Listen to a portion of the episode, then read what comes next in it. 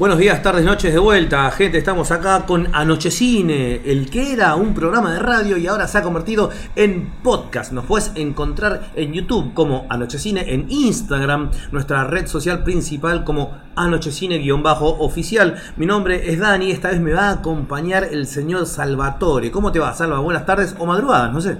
Muy buenas para todos los que nos estén escuchando. Bienvenidos a esta versión de Anochecine 2.0 en este nuevo formato de podcast para que lo puedas escuchar cuando quieras, cuando viajas en el bondi, en el tren, eh, donde quieras que esté, nos podés escuchar, pones pausa, haces lo que tenés que hacer, sacás pausa y nos seguís escuchando. Ya no sos eh, esclavo de la tiranía de los horarios del programa de radio. Así que bienvenidos a, si es la primera vez que nos escuchas, a este nuevo formato de nuestro programa en formato podcast que en este caso les tenemos preparado eh, el comentario, charla, barra análisis de una de las últimas películas de terror suspenso que ha salido este año. Eh, y que han anduvido muy bien, y me refiero más eh, a la película Scream, ¿no es así? Sí, sí, la verdad que da mucho que hablar porque ha sido bastante decente la quinta entrega de esta saga que empezó allá eh, dirigida por Wes Craven, pero la verdad encima tiene el título de haber sido la película que destronó a Spider-Man No Way Home del primer lugar de la taquilla. Al menos creo que en los Estados Unidos creo que la taquilla anduvo más que bien, mucho más que incluso que la cuarta parte que salió allá por el 2011 eh, destronando, como decías, a la entrega de Spider-Man No Way Home. Con los últimos coletazos igual, ¿no? Claro, pero aún así, eh, digamos que es mucho el mérito para una película que no es un blockbuster de acción, ciencia ficción, superhéroes. No conozco ninguna película de quinta entrega que haya llegado el primer puesto de la taquilla. Y, y encima, y además para más Inri, que sea una película dentro del género terror, porque se me ocurre en este momento quizás la franquicia eh, Saw o la de El Conjuro, de Warren, como películas taquilleras, ¿no? Así que el, mérito no es poco y además recordemos que esta película tiene que levantar la herencia dejada por el director Wes Craven, quien dirigió la primera entrega de Scream allá por 1996. Después vinieron otras eh, tres películas, Scream 2, 3 y 4, cada cual, digamos, un poco regular o menos regular, pero decentes, eh, para llegar finalmente a esta quinta entrega que, curiosamente, no se llama Scream 5, sino que se llama simplemente Scream, casi como, eh, no es que sea una remake, porque no lo es, eh, tampoco no es una precuela ni nada por el estilo. De hecho, una de las protagonistas tiene un interesante comentario, discurso cuando habla, donde introduce un concepto que ahora es muy usado, el de recuela, es decir, una película que eh, es una mezcla de secuela con remake, lo cual es muy interesante lo que dice. Eh, así que esta película, la particularidad que tiene es que no ignora ni a Scream 2, ni a Scream 3, ni a Scream 4, las acepta, pero no son necesarias para esta quinta parte, porque solamente nos vamos a basar en la primera entrega. Es decir, que esta película, que no lleva el título de Scream 5, pero es la quinta parte, de esta forma trata de eh, cautivar público nuevo. Sí, la verdad que ha sido una muy fresca entrega, le ha devuelto la frescura a todo lo que venía en cuanto a saga de terror, eh, también alabada por la crítica, parece que eh, se ha tratado muy bien acá al espectador, al fanático de la saga de Scream, me incluyo porque la verdad que no lo sentí como una estafa, la he pasado muy bien en el cine, la hemos ido a ver eh, acá con mis compañeros y hemos pasado un, grato momento. Bueno, bueno, vamos a reflejar más o menos la reseña, de, qué se trata, la sinopsis. Eh, ¿qué, tenemos acá en Scream 5? ¿Qué nos puede ofrecer? ¿Cómo empieza?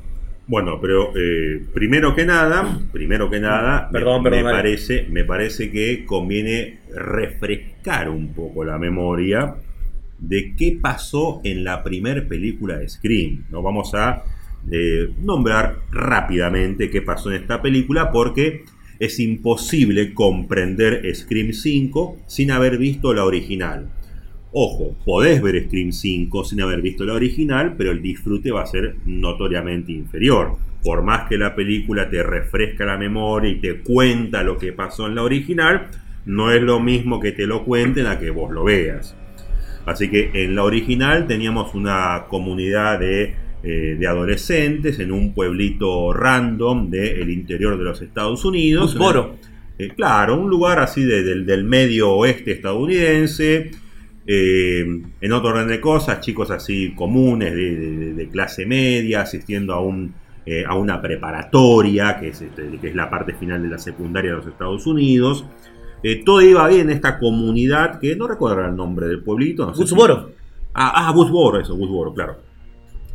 Todo iba bien hasta que comienzan a producirse en este pueblito misteriosos asesinatos perpetrados por eh, un extraño enmascarado eh, al- del cual no sabemos eh, el nombre.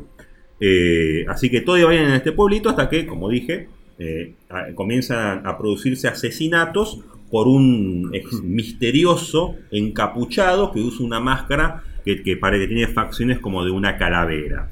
Cualquiera puede ser el sospechoso. O sea, es- es- eso es lo importante de Scream. Tiene una manera muy, muy particular de entrar con la víctima, hablándole de, de películas de terror, llamándolo por teléfono. O sea, es, es muy ganchero el comienzo de Scream. Que el comienzo justamente estaba eh, protagonizado por quién? ¿Recordás? Eh, Drew Barrymore. Drew Barrymore, que tiene esa introducción que nos pone un poco en, en tono de, de cómo va a ser la película, ¿no? Eh, en otro orden de cosas, también recordemos que es una película de mediados de los 90 que, según se contaba, reinventó el género slasher, género en el cual tenemos a un asesino enmascarado que va matando a sus víctimas a lo largo de la película hasta que al final una protagonista femenina generalmente lo derrota. Ese es el ABC del slasher que existe desde fines de los 70 con películas como Halloween eh, o eh, no sé, Viernes 13, etcétera, película Scream que ha dado paso también a otra excelente, que por ahora hay dos, creo que dos, es Sé lo que hicieron el verano pasado. Claro, por eso, digamos que el género slasher venía desgastado, durante, se desgastó en los fines de los 70 y durante los 80, hasta que Wes Craven lo reinventó, dotándolo o potenciándolo con toda una tonalidad adolescente, de chicos así con onda, con celulares, eh, lo modernizó. Y aparte le introduce un misterio en el cual vos no sabés quién es el asesino. Y la original se trata de eso. Tenemos una serie de víctimas que van siendo muertos, vos sospechás de los protagonistas, será este, será el otro, hasta que al final de la película, spoiler alert si no la viste, anda a mirar y después volver, al final de Scream eh, 1 descubrimos que el asesino de la capucha y del puñal no era uno, sino que eran dos. Eso era lo original. Eran dos amigos de la protagonista que se habían compenetrado para enloquecerla a ella e ir matando a sus amigos y de hecho inculparla a ella y a su familia de ser la auténtica responsable de las muertes. ¿Cuál era el motivo? Bueno, el motivo de uno de ellos, que era su novio, era que el padre de ella eh, tenía una aventura con su padre. La, perdón, la, la madre, madre. la madre de la protagonista, que es. eh, ¿Cómo se llamaba? Nick Campbell, la actriz, el personaje es Sidney. Sidney Prescott. Eh, la protagonista es Sidney. O sea, al final se descubre que el novio de Sidney es el asesino que hace esto en venganza porque la madre de ella lo engañaba con eh, el padre de él y por eso a él lo abandonaron. Eh, y para eso se consiguió un cómplice que es eh, Stud, el otro amigo de, de ella, que nadie se esperaba que sea eh, el asesino. Así que entre los dos mataron a todas las víctimas. La película juega con el espectador porque como son dos y vos no lo sabes, a veces no te cierran cómo es que uno está acá y se produjo una muerte o este está acá y se produjo una muerte. Entonces vos, vos vas descartando a, eh, a los villanos, pero claro, la, la película jugó con vos, te hizo trampa porque eran dos. esa, esa vuelta de tuerca es la- lo atrapante. Claro, o sea, y, y la original termina así, que se descubre que el novio de Sidney eh, era el asesino de los amigos de ella y que tenía todo un elaborado plan para que al final de todo esto inculparla a ella de los asesinatos, eh, incluso saliendo él mismo eh, libre de, de- de culpa y causa, eh, puñalándose a sí mismo para quedar como que él también sobrevivió del intento de asesinato de ella, herido. No me acuerdo el nombre de- de- del novio de, eh, de ella, justo se, se me No, fue. yo tampoco, pero después creo que aparece también en las Eh, pero bueno, así se cierra Scream, eh, la original de 1996, una película que marcó un poco su momento como eh, sentó las bases a venir de el nuevo terror adolescente. O sea, podría decirse, si tuviéramos que hacer una comparación, que esto es como uno de esos discos que marcan toda una generación. La otra vez hablábamos que Matrix quizás sería como Nevermind de, de Nirvana, y acá creo que Scream del 96 sería más bien como una especie, un día el disco este de Green Day que salió. Basket Case. Claro, algo así, ¿no? que marcó, to- marcó toda una estética. No, no, perdón, el, el disco es Dookie, el tema es Basket Case. Claro. Y marcó toda la siguiente generación de películas que llegaron, impregnadas por este terror adolescente, como Cero que hicieron el verano pasado. Excelente. Eh, y había otra más, pero ahora no, eh, no recuerdo. Eh, Leyenda Urbana también podría ser también. Eh, pero bueno, esta es la importancia de la original, protagonizada por Neve Campbell, que hacía el personaje de Sidney, por Cox, David, David Arquette. David Arquette eh, y otras caras ahí conocidas. Después llegó Scream 2, Scream 3. Por una fórmula repetida, digamos, ¿no? Claro, es como que ya. eh, es como que se repetías la fórmula, pero siempre era lo mismo.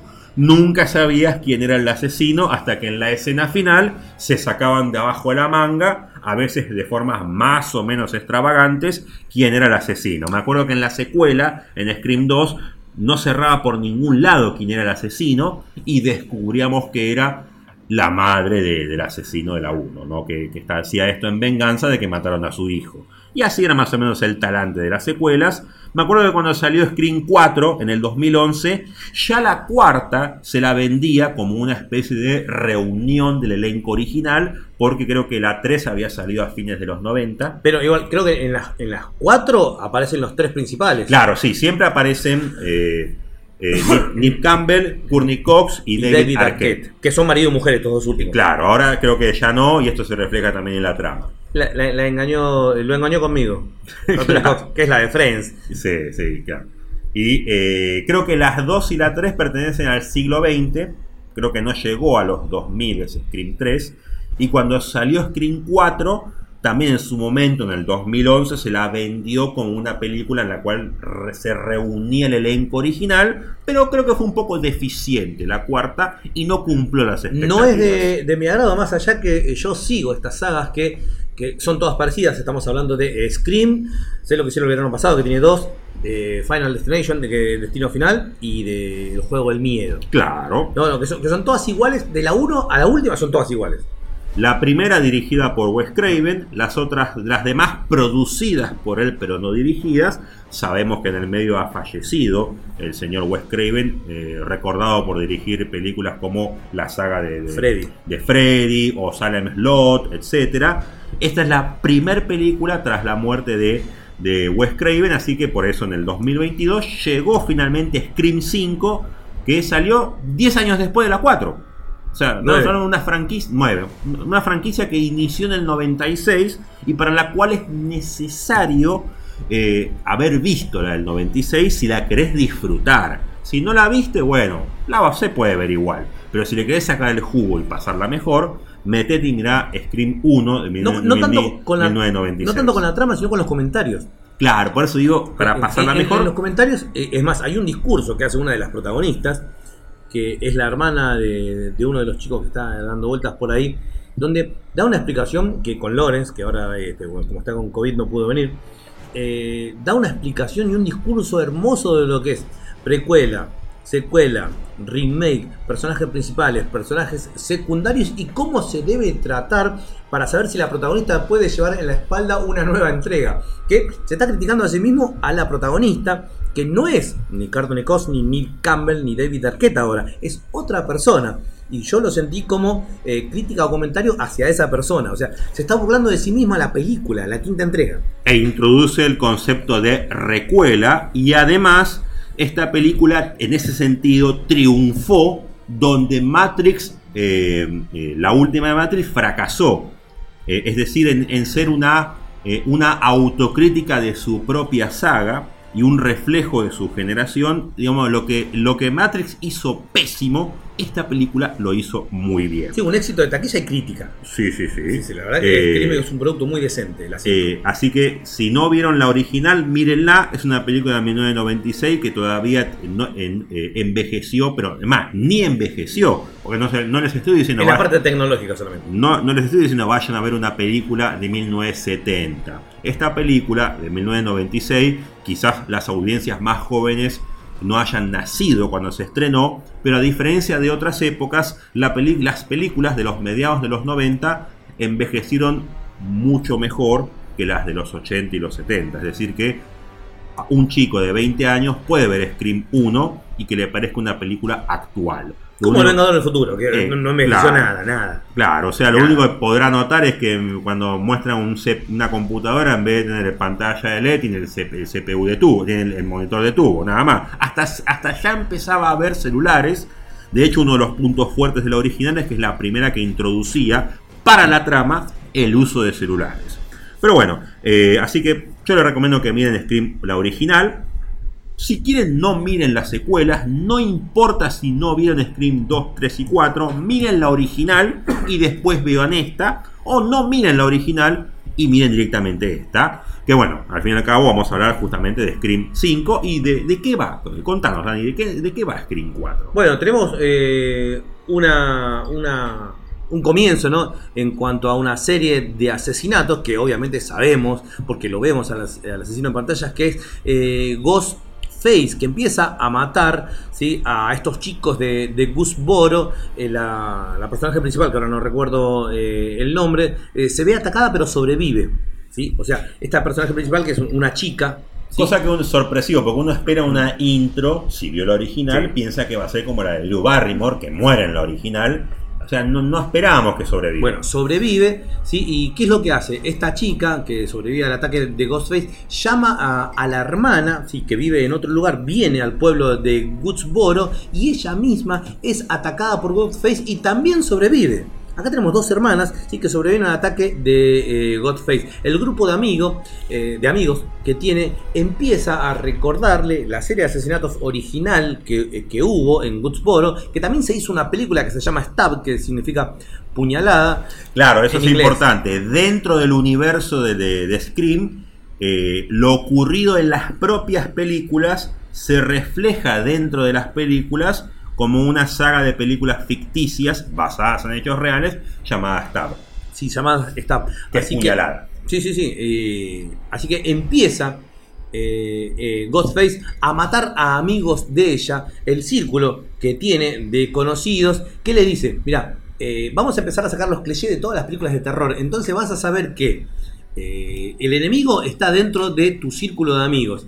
Ella desconfía un poco, va a buscar a un policía que le habían dicho que es casi una leyenda y había resuelto otros crímenes de Goodsboro, que estamos hablando obviamente de Dewey, que es David Arquette, el policía que primero se niega a colaborar con la investigación de estos asesinatos, pero después acepta.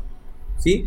¿Qué Eh, pasa? le- lejos ya de su personaje medio bufonesco, acá tenemos ya un personaje un poco más maduro, ¿no? Sí, eh, de rostro bajado, co- con otros tiempos en cuanto a la movilidad y al pensamiento. O sea, lo vemos muy, muy avejentado. Recordemos al público que eh, el actor que interpreta a Dewey, que es David Arquette, y la que interpreta a la periodista Gail eh. Gail Weather, que es Courtney Cox, eh, se conocieron en la película original y se casaron.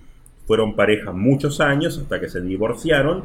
Y al momento de estrenarse esta película, ambos dentro de la película están separados, al igual que en la vida real. Exactamente. Eh, Gail Weathers es interpretada por Courtney Cox, que es obviamente Mónica Geller, la, de Friends. Bien.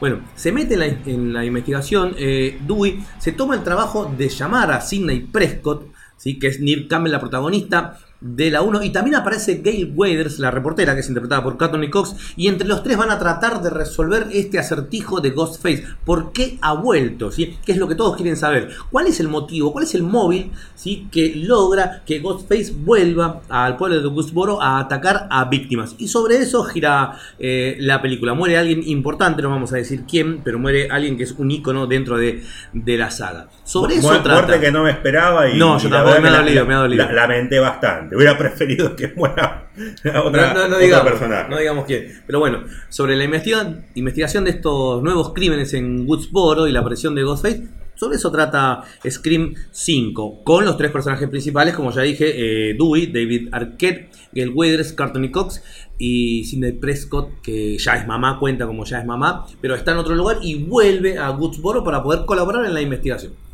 Muchos guiños, como dije, a la película original, muchos gags en ese sentido, frases, momentos que te hacen recordar a la original, que por eso que si la vieron, la van a disfrutar eh, mucho más.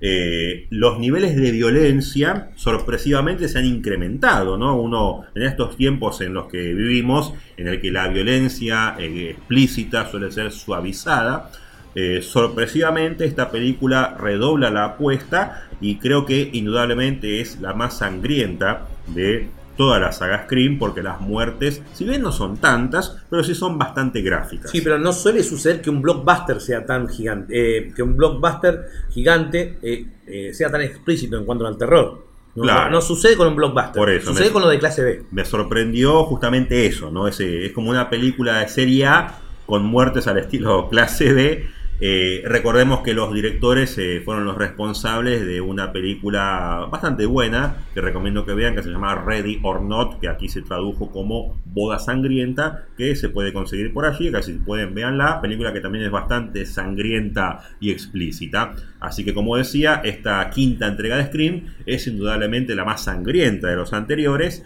Eh, y a pesar de ser la quinta entrega, uno pensaría que ya le tiene tomado el pulso a la saga y que no tiene nada para dar, y sin embargo se las ingenia para mantenerlos en virlo hasta el final y que no sepamos realmente quién es el asesino hasta el final de la película. Cuando se pone en el modo Psycho Killer, eh, Neve Campbell y Carton y Cox, a uno le agarra eso, ya está, para, para esto pagué la entrada, para esto pagué mis 500, 600 pesos la entrada, bueno, ahí están. ¿Sí? Eh, y me gusta, porque parece cuando se reúnen los tres Spider-Man en No Way Home. ¿sí? Eh, ¿Puedo hacer una pregunta? Dale, dale. ¿Va a haber eh, secuela? ¿Va a haber? ¿Sigue? Mira, me parece que, por mi parte, me parece que el argumento ya estaría agotado, salvo que le den una vuelta de tuerca de 180 grados. Porque si vamos a seguir con lo mismo, te vas a convertir en el juego del miedo o destino final. Que yo la voy a ver seguro si va a salir una 6. Para mí está un poco agotado el argumento. Coincido, yo creo que esta película retoma mucho de lo que nos contaban en la de 1996.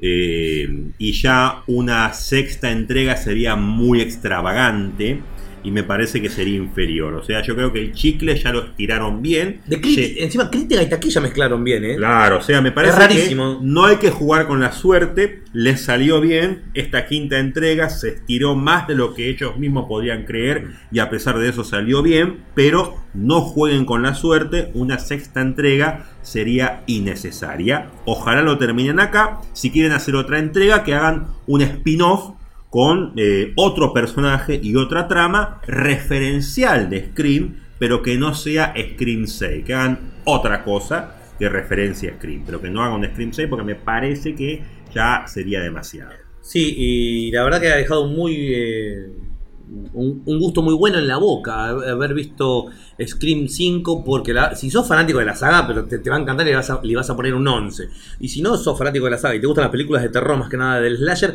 también te va a gustar la verdad que es bastante redondita Scream 5 la pasé muy bien es un fan service hecho a medida. ¿Quién cree que aparezca?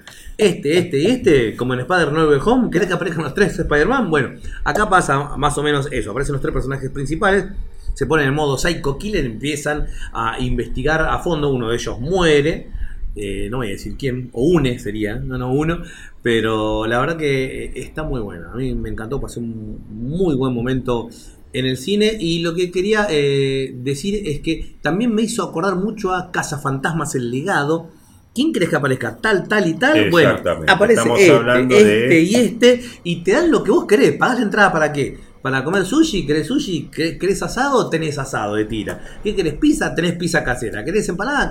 Tenés empanada cortada a cuchillo. Tenés todo lo que vas a buscar. Uno de los contados ejemplos en los que cuando se le hace caso al FAM, eh, se obtiene un resultado satisfactorio sin que sea una caricatura, porque tanto en Ghostbuster Afterlife, Spider-Man eh, no, Way Home y Scream eh, se respeta a la audiencia y a la vez se le da lo que la audiencia pide. Es decir, que se puede hacer una, un producto inteligente dándole al fan lo que quiere el fan y sin hacer una caricatura ni hacer un producto que sea decadente o, Bufonesco, o ¿no? un panfleto ideológico o un bodrio eh, inmirable. Así Y que es, es raro que a una quinta entrega la crítica y la taquilla la- le haya dicho que sí.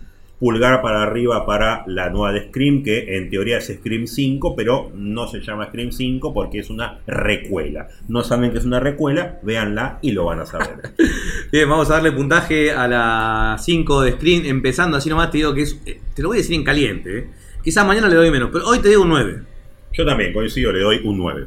A ver, eh, O sea, no, no le doy un 10 porque por ahí algunas cositas de... lo que pasa es que ya la vimos esta película, ya la vimos, ya la viste. Claro, sí, sí. Igual, igual, un 9 es un 9. Pero A- no una gustó- quinta entrega es no- rarísimo No igual. me gustó que haya muerto mm, Eh, una parte ahí de alguien. Bien.